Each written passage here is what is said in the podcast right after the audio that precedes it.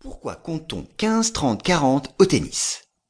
Au tennis, pour compter les points, on ne dit pas 1, 2, 3, etc. Le score se compte en jeu, et pour gagner un jeu, il faut gagner 4 points, qui se comptent de la façon suivante, 15, 30, 40 et jeu. On doit ce décompte très spécifique à l'ancêtre du tennis, le jeu de paume. Son origine est très lointaine, puisque déjà les Grecs antiques pratiquaient un jeu très approchant, la Feininde, un jeu de balle où il y avait des échanges et où il fallait gagner du terrain comme au jeu de paume. Et ce